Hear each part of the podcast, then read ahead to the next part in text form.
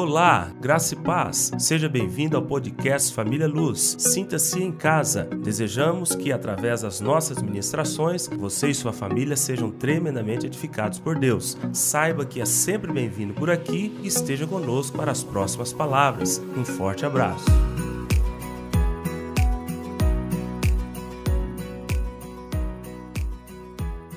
Segunda Reis, capítulo 2, a partir do versículo 1 diz assim, ok? Amém? Abriu aí? Diz assim: Quando estava o Senhor para tomar Elias ao céu por um redemoinho, Elias partiu de Gilgal em companhia de Eliseu. Disse Elias a Eliseu: Fica-te aqui, porque o Senhor me enviou a Betel. Respondeu Eliseu: Tão certo como vive o Senhor e vive a tua alma, não te deixarei. E assim desceram a Betel. Então, os discípulos dos profetas que estavam em Betel saíram ao encontro de Eliseu e lhe disseram: Sabes que o Senhor hoje tomará o teu senhor, elevando por sobre a tua cabeça? Respondeu ele: Também eu sei, eu sei. Calai-vos. Disse Elias a Eliseu: Fica-te aqui, porque o Senhor me enviou a Jericó. Porém ele disse: Tão certo como vive o Senhor e vive a tua alma, não te deixarei. E assim foram a Jericó. Então, os discípulos dos profetas que estavam em Jericó se chegaram a Eliseu e lhe disseram: Sabes que o Senhor hoje tomará o teu senhor, elevando-o por sobre a tua cabeça? Respondeu ele: Também eu o sei. Calai-vos. Disse-lhes, pois, Elias: Disse-lhe, pois, Elias: Fica-te aqui, porque o Senhor me enviou ao Jordão. Mas ele disse: Tão certo como vive o Senhor e vive a tua alma, não te deixarei. E assim ambos foram juntos. Foram cinquenta homens dos discípulos dos profetas e pararam a certa distância deles. Eles ambos pararam junto ao Jordão. Então Elias tomou o seu manto, enrolou-o e feriu as águas, as quais se dividiram para os dois lados e passaram ambos em seco. Havendo eles passado, Elias disse a Eliseu: Pede-me o que queres que eu te faça, antes que seja tomado de ti. Disse Eliseu: Peço-te que me é, que me toque, que me toque por herança porção dobrada do teu espírito. Entornou-lhe Elias: Dura coisa pediste. Todavia, se me vires, quando for tomado de ti, assim se fará, se te fará. Porém, se não me vires, não se fará. Indo eles andando e falando, eis que um carro de fogo com cavalos de fogo os separou um do outro, e Elias subiu ao céu num redemoinho. O que vendo Eliseu clamou: Meu pai, meu pai, carros de Israel e seus cavaleiros, e nunca mais o viu.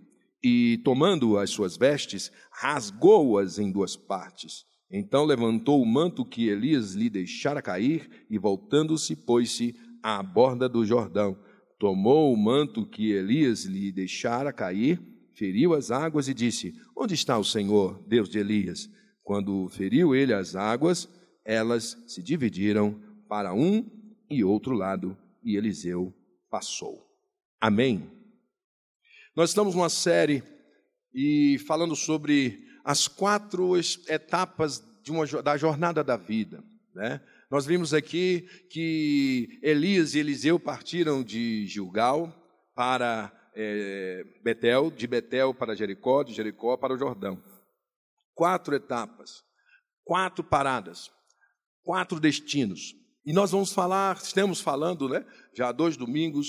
No primeiro domingo falamos a respeito de Gilgal. No segundo domingo falamos, no domingo passado falamos de Betel. Hoje nós vamos falar de Jericó.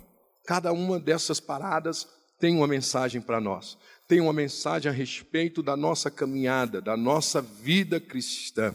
Né? Gilgal fala da carne. Gilgal foi o lugar aonde Deus mandou circuncidar uma geração que ainda não havia sido circuncidada. Gilgal foi o lugar aonde uma geração que veio após aquela geração que Deus disse que não veria a terra, aquela geração que infamou o povo, que deixou o povo com medo por conta dos doze espias que foram até aquela cidade, viram ali gigantes, eram vistos, se viam como gafanhotos, né? e ali é, é, a incredulidade tomou aqueles homens e Deus se irou contra eles, exceto contra Josué e Caleb, porque houve um outro espírito neles. Eles confiaram no Senhor e nas suas promessas, enquanto os demais, eles não acreditaram que Deus pudesse lhes dar aquela terra, terra que Deus prometeu desde quando chama Abraão em Gênesis capítulo 12. E Deus disse que aquela geração não ia entrar na terra. Passou-se 40 anos no deserto, toda uma geração daqueles guerreiros, homens de guerra que saíram do Egito com Moisés, toda aquela geração foi perdida, toda aquela eh, geração pereceu, e então Deus deu ordem a Josué para que entrasse na terra, mas precisava circuncidar aquela geração, porque ela não havia sido é, é, circuncidada é, a não ser aquela que veio do Egito, originária do Egito. Então, Gilgal fala de remoção, de extirpar a carne. Né? A circuncisão é despojamento da carne, é cortar aquilo que me atrapalha. O povo foi tirado do Egito, mas o Egito precisava ser tirado deles, e a circuncisão simboliza o corte, a remoção, rolar fora a carne. Isso isso se deu lá em Josué 5:9 aonde Deus manda circuncidar todos aqueles que iriam entrar na terra da promessa. Não se avança, não se toma posse, não se desfruta da terra da promessa na carne. Não se tira proveito das, eh, da herança do, de Deus para nós, não se tira proveito das promessas de Deus para nós na carne. A carne para nada aproveita. Então, Gilgal aponta para nós abandonarmos a carne, as suas concupiscências, as suas pressões, os seus desejos. Nós precisamos abandonar. Se nós queremos chegar a, a ser arrebatados, encontrados fiéis, encontrados perfeitos na presença de Deus e sermos tomados para a glória de Deus, para as moradas celestiais. A nossa caminhada, no momento em que nós aceitamos Jesus como Senhor e Salvador, nós saímos do Egito, nós deixamos o Egito, mas aí é preciso que o Egito seja tirado de nós para que nós não venhamos a retroceder e voltar ao Egito. Gilgal aponta para o sacrifício da carne. Né? Ah, João 3,6 diz que o que é nascido da carne é carne João 6,63 diz que a carne para nada aproveita. Romanos 7,14, o apóstolo Paulo, grande apóstolo dos gentios, diz: Eu, todavia, sou carnal, vendido. Nós não podemos confiar na carne. Nós, podemos, nós precisamos abandonar a carne. Nos, nós devemos é, nos, nos defender do poder da carne, das suas concupiscências. Não podemos confiar em nós, nós não podemos confiar no nosso intelecto, nós não podemos confiar no nosso coração, porque ele é desesperadamente corrupto. E Deus, na palavra de Deus, em Romanos 7, o apóstolo vem falando que, olha, em mim não habita nada de bom, nenhum bem habita em mim, ou seja, na minha carne, porque é ela que dá vazão ao pecado. Romanos 8,13 diz: Se viverdes segundo a carne, caminhais para a morte. Mas se pelo Espírito mortificardes os feitos do corpo, certamente vivereis. Deus não nos tira da carne. Deus não nos afasta da carne. Nós é que temos que ter a postura ativa de mortificar a carne, sacrificando a carne, queimando essa carne, nos mantendo longe das suas influências. Depois chega em Betel. Em Betel, Abraão, lá em Gênesis 12, 7 e 8, diz que ele lá, ele ergue um altar. Ele ergue um altar e diz que ele passa a invocar o nome do Senhor. Senhor com letras garrafais. Esse homem sai de uma terra de idolatria. Esse homem é chamado, é selecionado por Deus em meio a um povo corrupto idólatra, aonde todo tipo de entidade era adorada. Ele sai de, de, de, de Ur dos Caldeus, ele sai de Arã, por um chamado de um Deus.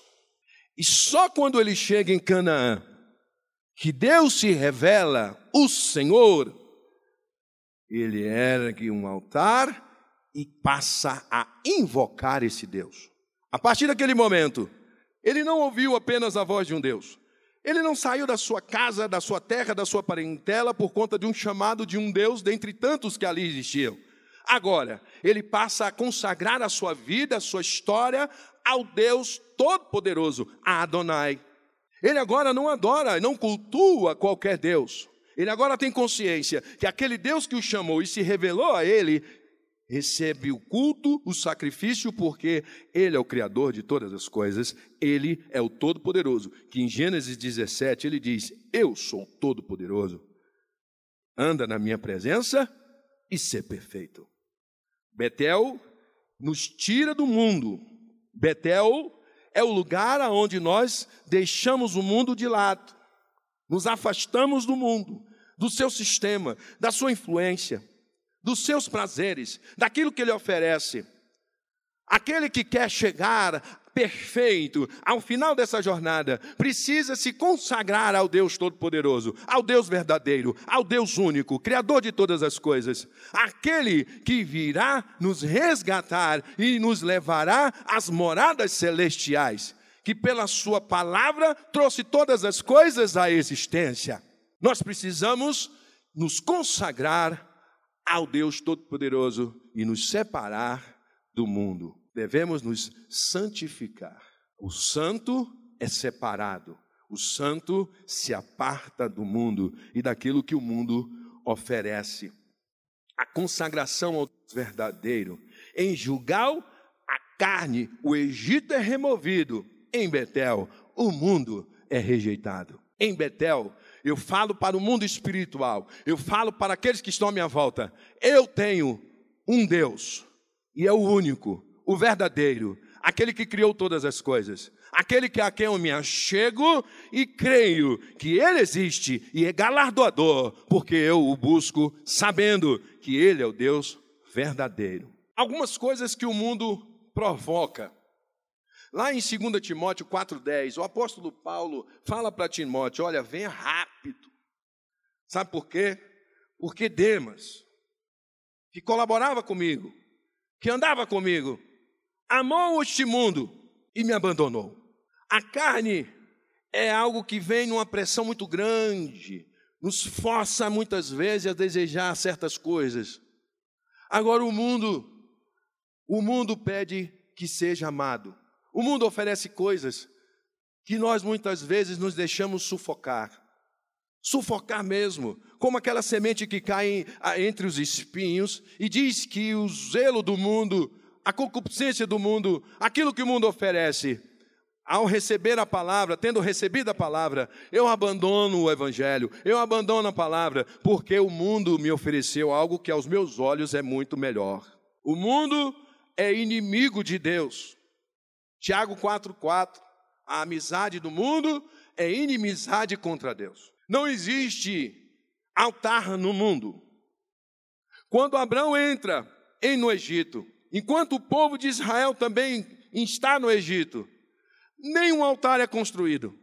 Muito pelo contrário, Moisés vai diante de Faraó e diz: Libera o meu povo, para que andemos uma jornada de três dias e lá nós possamos adorar e sacrificar ao nosso Senhor. Não aqui.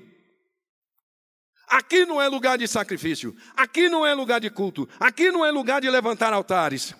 No mundo não existe espaço para adorar a Deus. No mundo não há lugar para levantar um altar e sacrificar.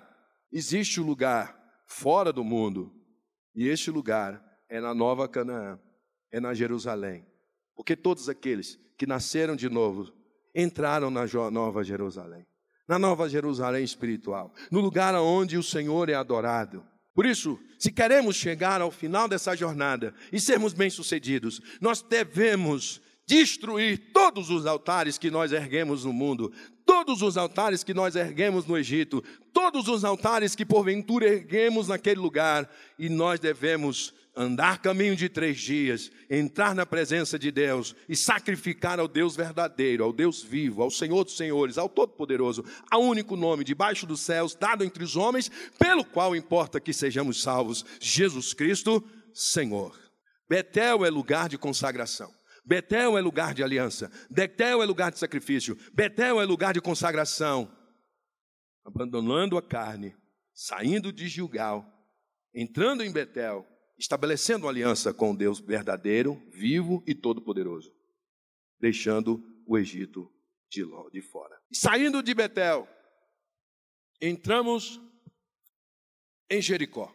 Jericó foi a primeira resistência ao, à posse da promessa. Jericó foi o primeiro lugar onde o povo de Israel enfrentou os adversários que ali estavam para se apossar da herança. Primeira coisa que nós precisamos compreender: Deus fez uma promessa. E diz a palavra que ele não é homem para que minta, nem filho do homem para que se arrependa. Em Lamentações diz que ele vela pela sua palavra para fazê-la cumprir. E quando Deus prometeu àquele povo uma terra que manda leite e mel, ele iria cumprir. A promessa já tinha sido feita, o decreto já tinha sido baixado, mas precisava tirar os antecessores deles, aqueles que se apossavam da terra. Toda promessa, toda promessa da parte de Deus para nós, de Deus para nós, requer esforço. Requer que tomemos posse, requer que tiremos de lá os nossos adversários, requer que tiremos de lá aquele que tomava conta. Jericó é o primeiro lugar de resistência. E aquelas nações, aqueles povos que ali habitavam e que Deus já havia os rejeitado, aponta para a guerra espiritual que devemos travar. Deus nos deu vida, vida e abundância. Deus nos lavou com seu sangue. O Senhor derramou seu sangue na cruz e nos fez reconciliados consigo mesmo. Deus nos deu paz. Deus nos deu comunhão. Deus nos deu esperança. Deus nos deu a vida eterna. Mas nós precisamos trilhar o caminho, deixando o mundo, tirando o mundo de nós, tirando a carne de nós, nos afastando do Egito. Nós devemos nos consagrar ao Senhor, tê-lo como único Senhor e Salvador das nossas vidas, e nós precisamos travar as batalhas espirituais que estão aí propostas para nós. E sabe por quê? Porque existe um mundo espiritual. A palavra do Senhor diz que ele é espírito e ele requer dos seus adoradores que o adorem em espírito e em verdade. Efésios capítulo 6 diz que a nossa luta não é contra sangue e carne, mas contra principais, potestades, dominadores desse mundo tenebroso e forças espirituais do mal que atuam nas regiões celestes. Às vezes a gente fala de céu, pensa só num anjinho bonito de olho azul, cabelinho louro e, e, e pairando no ar lá, né? E o céu maravilhoso. No mundo espiritual, no mundo celestial, Deus e o diabo atuam.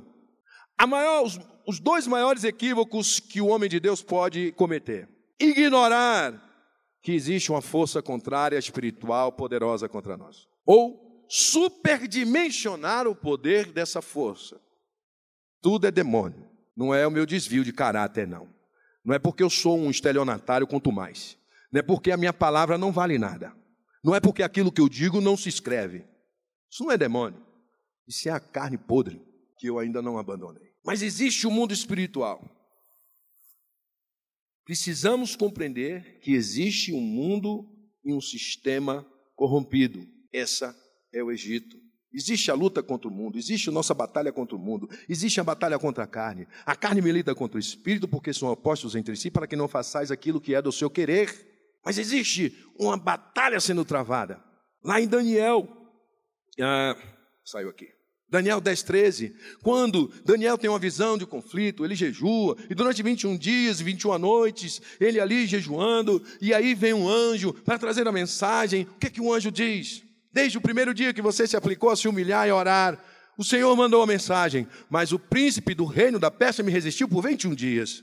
Existe uma batalha sendo travada. A pergunta que eu fiz um tempo atrás, fiz na minha célula, fiz em casa, há uns anos, ano passado, e fiz aqui numa determinada ocasião. A pergunta é: Deus está travando alguma batalha contra o diabo? No sentido de queda de braço? Uma hora o diabo vence, uma hora Deus vence, uma hora o diabo vence, uma hora Deus vence. Não, Senhor. Ele é o Todo-Poderoso. O seu poder é irresistível. Porém, quando o assunto é, é, se, quando se trata da caminhada da vida cristã, do, do dia a dia, da jornada do homem e de mulher de Deus, aí é preciso que nós estejamos alinhados.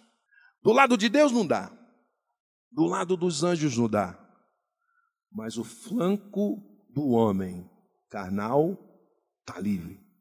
O flanco, a parte mais fraca, é o homem que não sabe a autoridade que tem, a posição em que se encontra. Se Daniel não jejua, se Daniel não ora, a mensagem a chegar, alguém acha? A mensagem a chegar assim mesmo? E o príncipe do reino da Pérsia resistiu por quê? Porque há uma missão para cada um de nós. Há uma batalha que nós somos chamados a travar.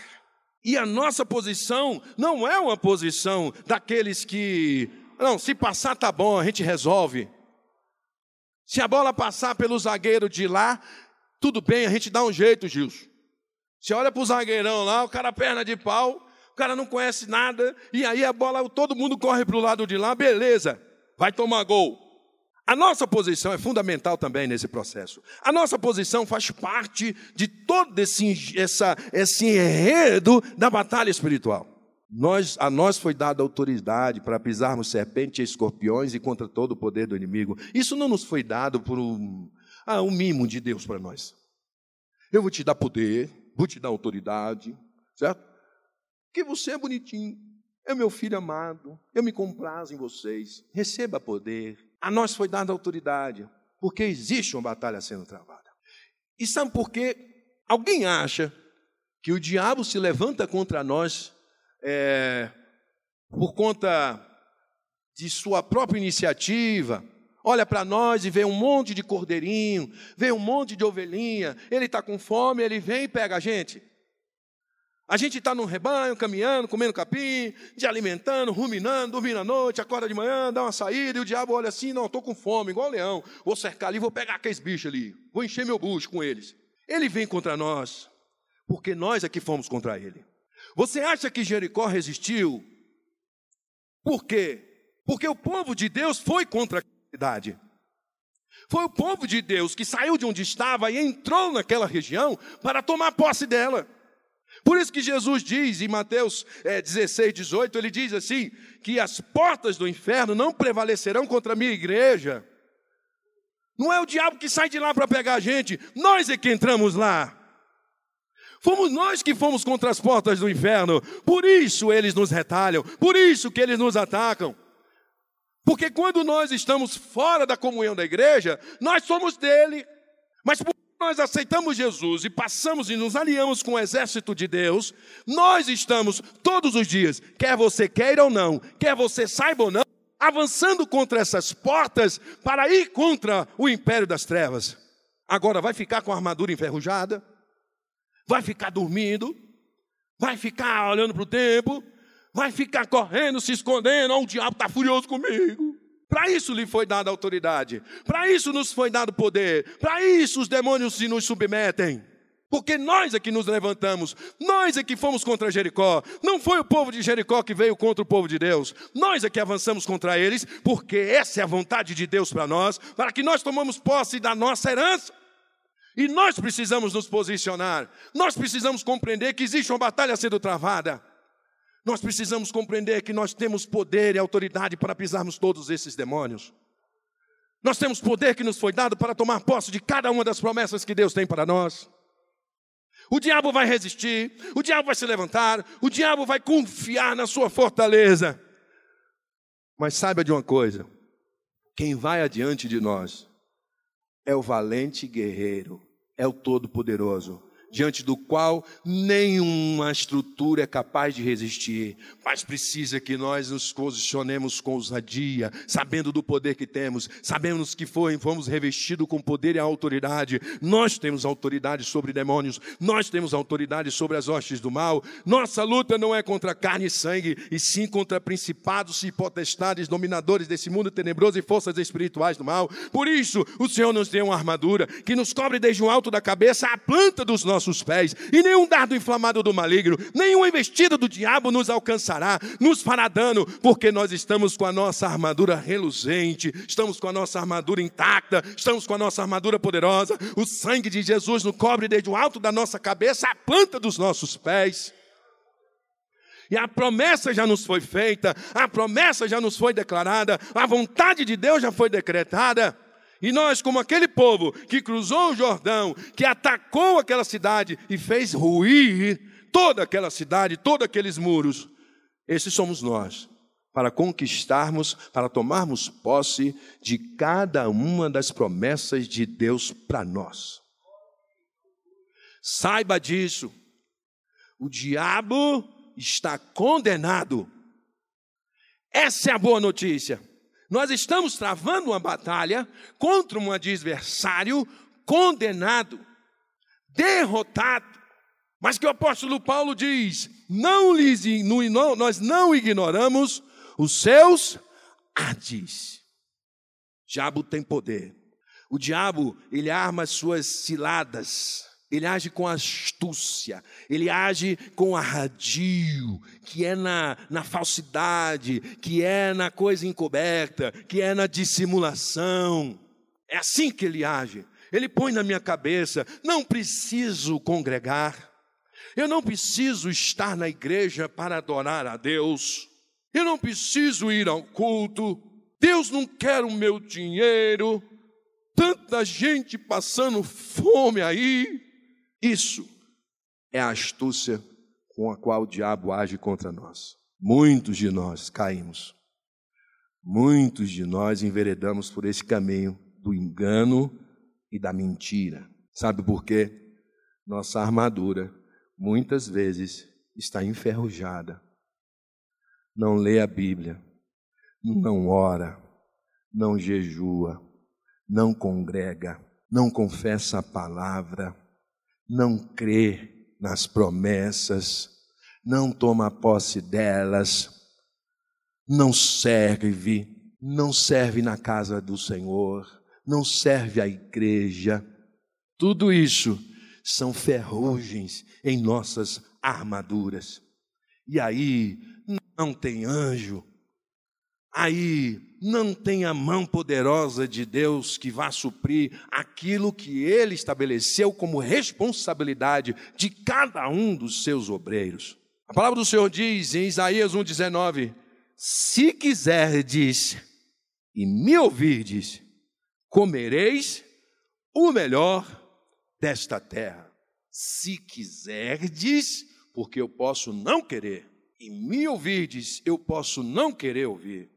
Isaías 42, o Senhor diz: Vocês ouvem com os ouvidos, mas não escutam, enxergam com os olhos, veem com os olhos, mas não enxergam. Ver e ouvir são coisas, são coisas distintas de enxergar e escutar. Ver, eu vejo. Enxergar é discernir, é destrinchar, é esquadrinhar. Ouvir é receber, é captar. Escutar é acolher com mansidão a palavra de Deus. Saber não é virtude, virtude é praticar. A fé passa por conhecer, passa por aceitar e esse processo se conclui com o praticar. Conheço, ouço a palavra, leio a palavra, confesso a palavra, exposto, sou exposto à pregação, à palavra, à comunhão da igreja, conheço. Depois, aceito, acolho, é verdade, é para mim. E em seguida, eu preciso praticar. Isso precisa fazer parte do meu dia a dia, da minha vida. O meu julgar agora tem que ser com base naquilo que a fé me gerou. Isso faz com que as minhas estacas, as minhas fronteiras da fé sejam alargadas. Dia após dia. Conheço, aceito, pratico. Conheço, aceito, pratico. Aumenta a nossa fé. Essa é a vontade de Deus para cada um de nós. Jericó aponta para uma batalha que nós devemos travar contra aquele que quer embaraçar a nossa caminhada. Você sabe por que, que o diabo trava essa batalha contra nós?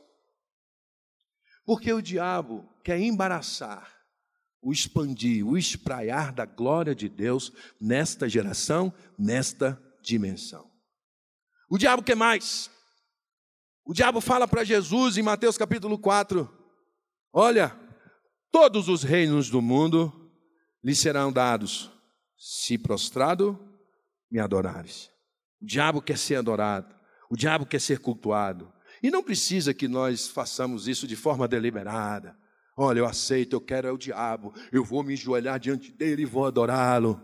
Basta que eu me desfrute das suas iguarias, das suas ofertas, dos seus, dos seus prazeres, da notoriedade, é, do reconhecimento, do poder, das riquezas. Eu não preciso dizer que eu adoro o diabo, as minhas práticas apontam para quem eu adoro, a minha conduta aponta para quem eu estou adorando.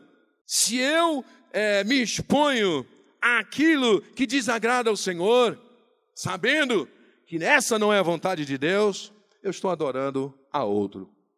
Eu gravei uma vitamina esses tempos atrás falando sobre isso. Toda decisão, ela só tem dois polos. Qualquer decisão, qualquer escolha que eu faço. Se eu escolho a luz, eu renuncio às trevas. Se eu escolho as trevas, eu renuncio à luz. Não existe o muro é do diabo, a dúvida é do diabo, a incerteza, a incredulidade é do diabo.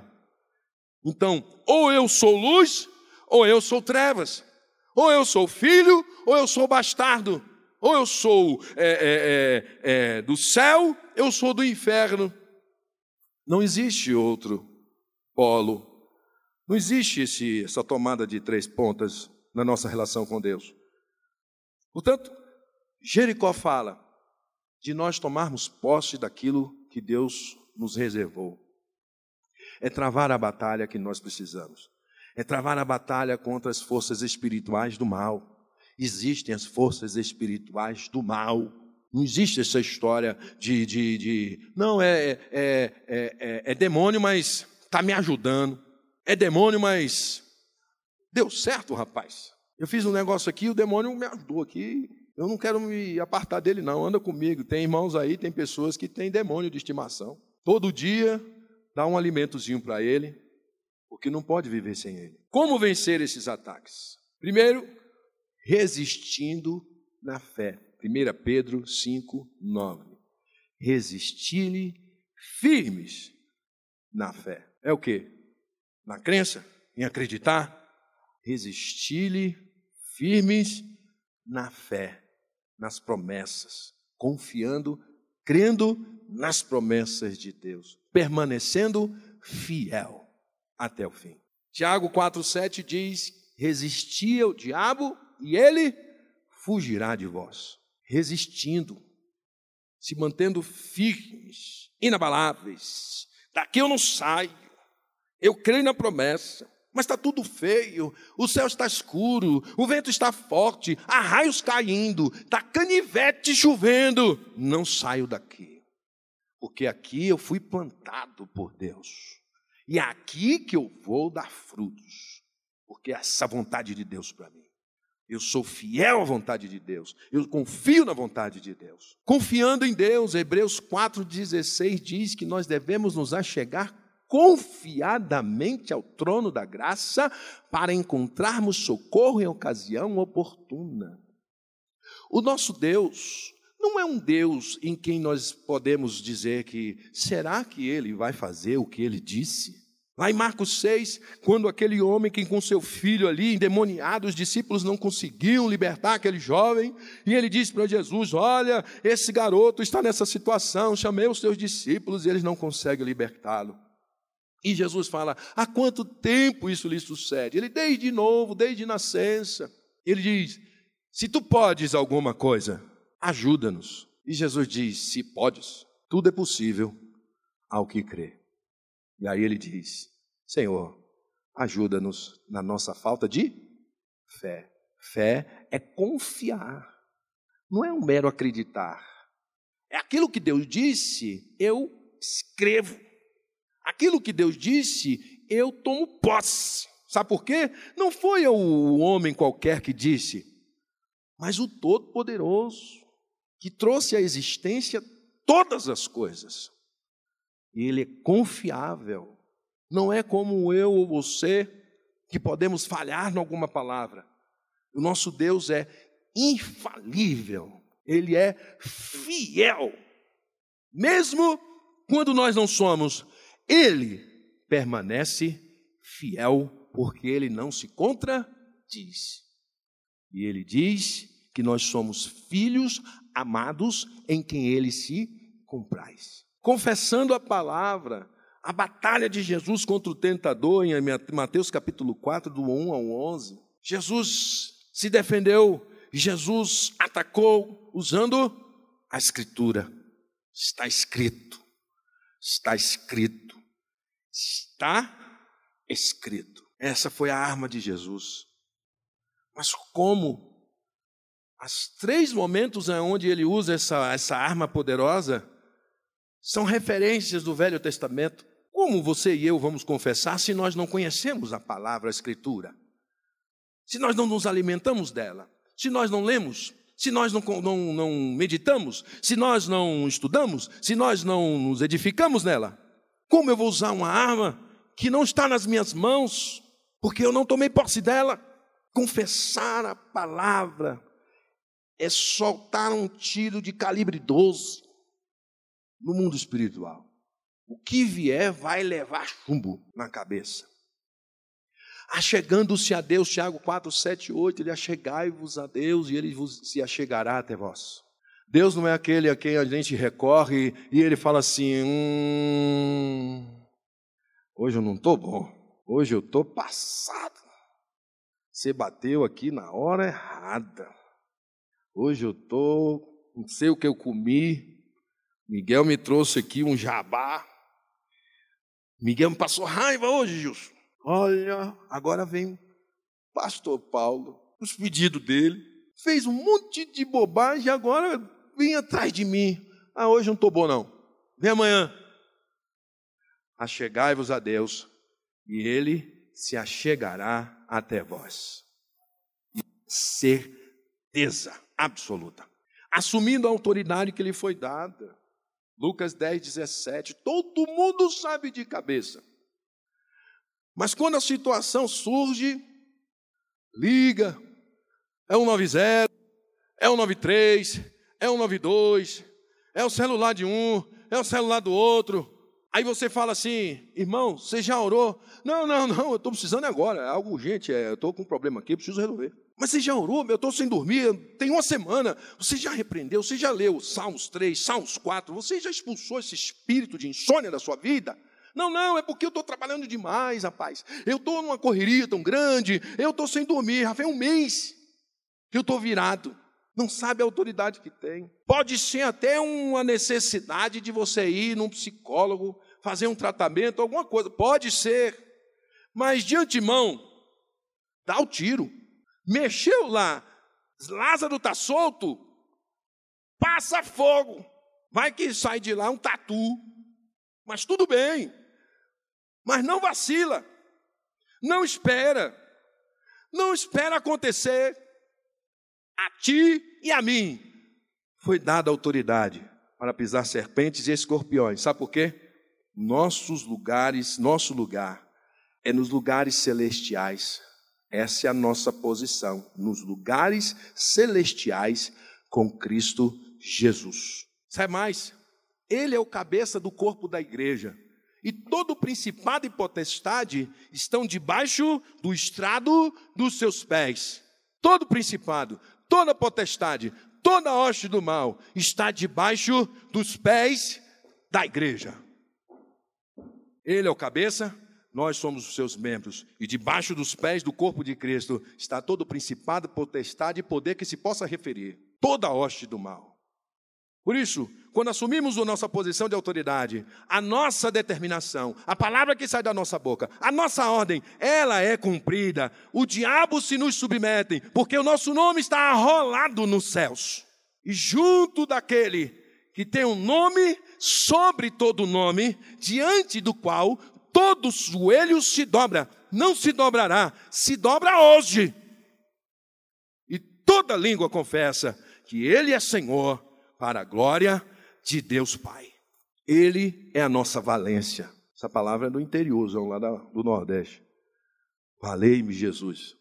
Ele é a nossa valência. Quando você libera uma palavra com autoridade, o mundo espiritual se movimenta, os anjos vão até aquele lugar. Há um livro chamado Este Mundo Tenebroso, que tem uma passagem onde as pessoas estão orando num determinado recinto sobre algum assunto, e os anjos estão de lá, mais intensidade, ora contra isso. Por isso que muitas vezes nós estamos orando aqui, nós estamos em jejum, estamos em oração, e aí o irmão recebe da parte de Deus, olha, é para orar por tal situação. Muda tudo, vira, vamos, redireciona o arsenal. É para orar por tal coisa agora, porque eu recebi de Deus essa mensagem. Eu fui incomodado por Deus. O mundo espiritual, ele se movimenta, o exército celestial se movimenta. Quando a igreja, que sabe a sua posição e tem a autoridade que lhe foi dada e usa dessa autoridade, abre a sua boca em oração, mandando o diabo sair, mandando o inimigo bater em retirada. Paulo, quando vê aquela menina adivinhadora, ele olha para ela indignado, incomodado. Ele não diz, Senhor, tira esse espírito de adivinhação dessa mulher, tira esse problema na vida dela, tira, pelo amor de Deus, por Senhor, me ajuda, tira ela do meu pé. Não foi isso. Diz que ele se voltou indignado para essa mulher e disse: Sai dela agora, eu te mando. E o espírito saiu. Guerra espiritual você assume a sua posição de autoridade. Você manda sair e tem que sair. Você manda paralisar e tem que paralisar.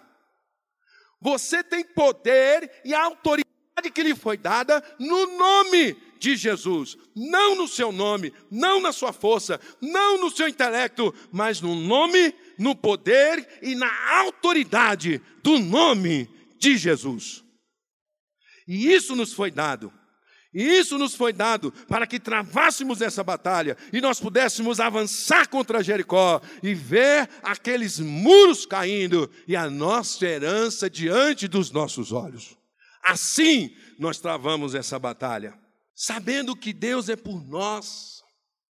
Romanos 8,30, o apóstolo Paulo diz: Se Deus é por nós, quem será contra nós? E Charles Spurgeon ele faz uma interpretação interessante, ele diz: é porque Deus é por nós que ninguém é capaz de ser contra nós a ponto de prevalecer.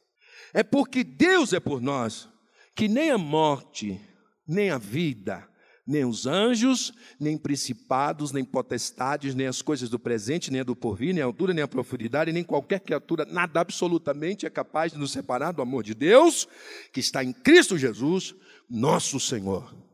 Isso é promessa de Deus para nós. Essa é a vontade de Deus para cada um de nós que saímos de Gilgal, nos consagramos em Betel e avançamos contra as portas do inferno, e ele nos garante: elas não prevalecerão contra nós. Nós avançaremos, nós entramos, nós resgatamos e nós saímos de lá intactos, sem sermos afligidos.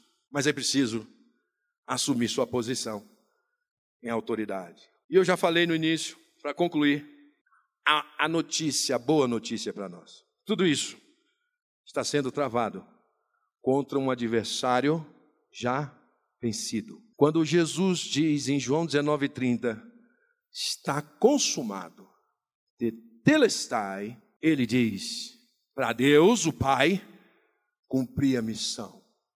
Está pago. Para os homens, está pago. Para o mundo, está pago. Para o diabo, está pago. Nenhuma condenação há para aqueles que estão em Cristo Jesus, nosso Senhor. Esse está derrotado. Em João 16, 11, diz que ele está condenado. Vamos lá, rapidamente, para eu ler esse texto e nós orarmos. João 16, João 16, 11, diz assim: é, no 10, né, da justiça, da 1 do 8. Quando ele vier, convencerá o mundo do pecado, da justiça e do juízo. Do pecado, porque não creem em mim. Da justiça, porque vou para o Pai e não me vereis mais. E do juízo, porque o príncipe deste mundo já está julgado. O juiz já bateu o martelo. Pau! Condenado. Em João 12, 31, voltando um pouco, diz: Chegou o momento de ser julgado este mundo, e agora o seu príncipe será expulso. Esse é o nosso adversário, que tem os seus ardis, que tem poder, que ainda age, mas ele não resiste a um homem e uma mulher que conhece a promessa de Deus, que deseja tomar posse da promessa e da herança de Deus para nós e que tem autoridade, assume a sua posição e tem a sua armadura totalmente azeitada, reluzente. Esse fugirá de nós.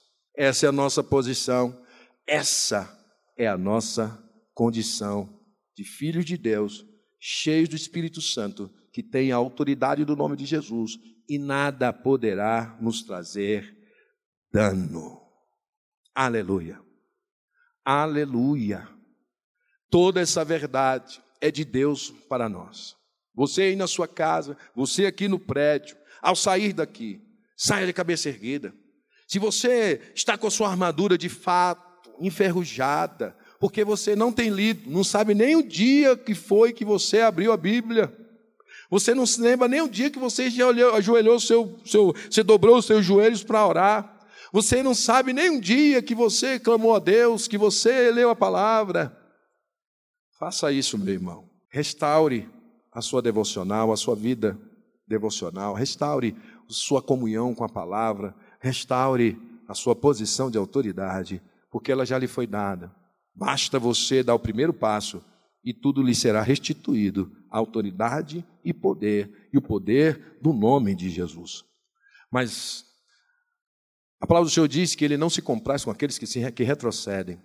Aqueles que saíram de Gilgal ao chegar em Betel, e Betel, às vezes, nós ao nos consagrarmos, nós somos necessários ou passamos por situações difíceis. No Egito não há fome, no Egito não falta cereal, no Egito tem abundância, mesmo quando o mundo, quando todo o mais está passando fome. Muitas vezes, nos consagrarmos ao Senhor, nos terá como consequência a fome, a perseguição, a injúria. Mas o Senhor Jesus diz em Mateus capítulo 5, nas bem-aventuranças: Nós somos bem-aventurados, porque em seu nome sofremos perseguições, somos injuriados, passamos fome, sede e frio, mas a nossa consagração está intacta. O nosso compromisso, a nossa aliança está ali, firme e forte, e nós colheremos no tempo e na forma que o Senhor determinar. Se não colhermos aqui, existe toda uma eternidade nas moradas celestiais com Cristo Jesus, nosso Senhor. E ali não haverá pranto, nem choro, nem dor. Essa é a nossa esperança. Essa é a nossa alegria que o Senhor conquistou na cruz do Calvário.